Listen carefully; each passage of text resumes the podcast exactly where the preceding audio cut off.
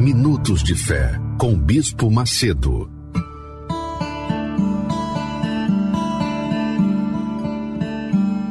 Deus é tão justo, tão justo, tão justo, tão perfeito, que Ele deixa nas nossas mãos a escolha da vida ou da morte, da bênção ou da maldição, o Espírito Santo ou o espírito do inferno, do diabo.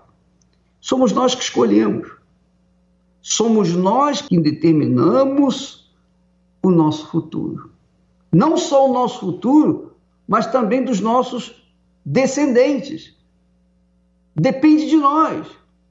Então você que está aí chorando pela sua filha, pelo seu filho, que está nas drogas, você que está lamentando, não adianta ficar lamentando, não adianta ficar chorando e falando com outras pessoas, ah, puxa, meu filho está assim, minha filha está assado. Não, você tem que tomar uma decisão. Escolha, escolha a vida. Receba o Espírito Santo, ele vai te orientar como você lidar com seus filhos, como você vai lidar com seu marido, com a sua esposa, com seus pais, como você vai lidar no trabalho, o que, que você deve fazer para ganhar dinheiro, o que, que você deve fazer para estudar? Qual a profissão certa para você? Vai se encaixar no que você gosta?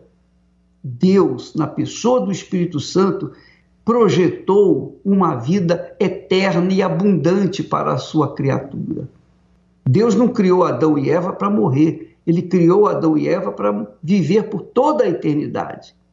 Assim também, minha amiga, somos nós.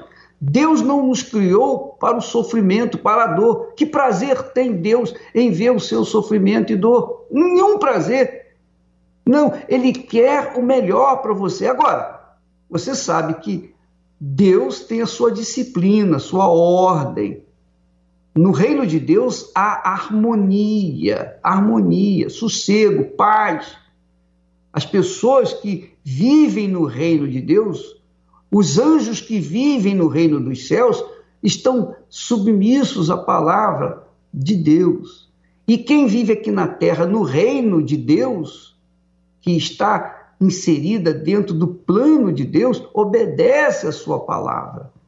E porque obedece, recebe os benefícios da obediência.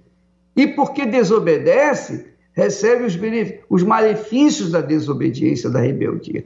Então, somos nós que escolhemos o nosso futuro. Se você quiser mudar a sua história, mudar o seu futuro, agora coloque a sua vida no altar. Coloque a sua vida no altar. Entre nesse jejum de Daniel. Fique sem informações seculares, esporte e toda sorte de informações desse mundo e mergulhe a sua mente nos pensamentos de Deus. Você vai ver o que, que vai acontecer na sua vida. Você vai ver que os pensamentos de Deus vão levá-lo à vida, à vida abundante, à vida abençoada e, sobretudo, cheia do Espírito Santo.